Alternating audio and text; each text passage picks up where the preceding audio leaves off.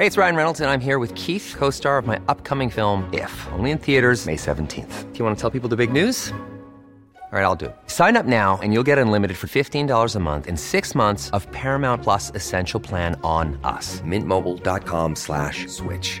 Upfront payment of $45 equivalent to $15 per month. Unlimited over 40 gigabytes per month. Face lower speeds. Videos at 480p. Active Mint customers by 531.24 get six months of Paramount Plus Essential Plan. Auto renews after six months. Offer ends May 31st, 2024. Separate Paramount Plus registration required. Terms and conditions apply if rated PG.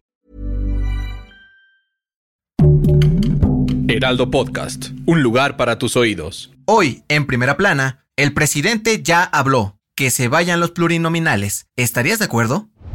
Esto es Primera Plana de El Heraldo de México. Hace unos días, Andrés Manuel López Obrador presentó las primeras pinceladas de su reforma electoral, en la que propone que los consejeros del INE y magistrados sean elegidos mediante el voto popular. Pero eso no es todo, sino que ahora también rasparía al Congreso de la Unión. En la mañanera de este miércoles, el presidente adelantó que pasando la consulta de revocación de mandato el próximo 10 de abril, pondrá en la mesa su propuesta para reducir el número de diputados y senadores. Y aunque dijo que está analizando quiénes serán los recortados, dio una pista. Podrían ser los plurinominales. ¿Quiénes son los plurinominales? El Congreso de la Unión está integrado por 628 legisladores, de los cuales son 500 diputados y 128 senadores. A pesar de que la mayoría es elegida mediante el voto, hay un grupo que genera mucha controversia por su forma de llegar a ocupar un papel en las decisiones del país, los plurinominales.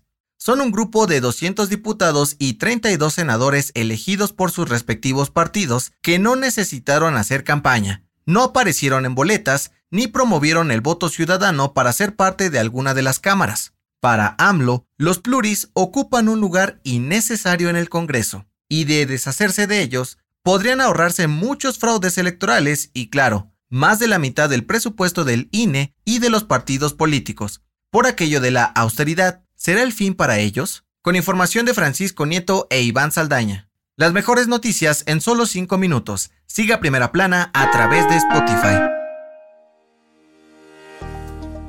No estamos llorando, se nos metió un adiós John McClane al ojo. El mundo del entretenimiento está de capa caída, pues el legendario héroe de acción del cine, Bruce Willis, anunció oficialmente su retiro de la actuación a los 67 años. Su familia dio a conocer que no volverá a actuar debido a que le diagnosticaron afasia, una condición médica causada por un daño cerebral que afecta a su capacidad de comunicación. Es decir, las personas que la padecen tienen problemas para hablar, leer o escribir. Willis fue nominado cuatro veces a los Golden Globes y a lo largo de su carrera protagonizó películas emblemáticas como Pulp Fiction, Sin City, Armageddon, El Sexto Sentido y la franquicia de Duro de Matar. Hasta el momento, el actor no ha declarado nada al respecto, pero sin duda es una noticia triste, pues una de las figuras de la industria cinematográfica que nos cautivó con cada una de sus actuaciones dice adiós, pero lo recordaremos por darnos papeles espectaculares.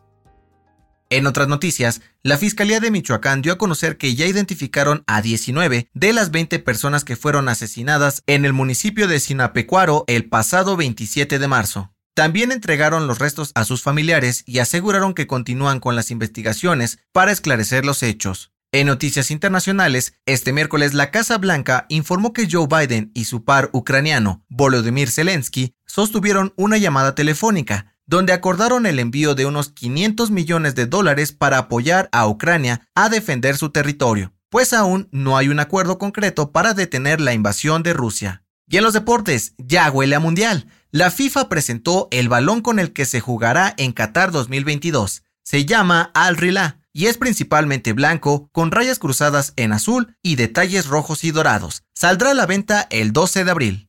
El dato que cambiará tu día. Un día como hoy, pero de 1889, se inauguró la famosísima Torre Eiffel en París. ¿Sabías que pudo haber terminado en otro país lejos de Francia? Su creador, Gustave Eiffel, inicialmente presentó su proyecto para Barcelona, pero el gobierno no lo vio con buenos ojos. Creyeron que los 300 metros de hierro de la torre no encajaban con la estética de la llamada ciudad condal. Entonces, llevó su idea a París, donde aprobaron la propuesta y tras dos años de construcción finalmente quedó inmortalizada como uno de los lugares más emblemáticos del mundo, que por cierto recibe a más de 7 millones de turistas cada año. La recomendación. Juventud, divino tesoro. ¿Recuerdas aquellas épocas de los fajes? Escucha el nuevo episodio de Preguntas Tontas para Todos, donde Fergay, Nuria Ocampo y Pilinga 2 responden qué es un faje y cómo se hace. Yo soy José Mata y te espero en la próxima. Esto fue Primera Plana, un podcast del Heraldo de México. Encuentra nuestra Primera Plana en el periódico impreso, página web y ahora en podcast. Síguenos en Instagram y TikTok como El Heraldo Podcast y en Facebook, Twitter y YouTube como El Heraldo de México. Hasta mañana.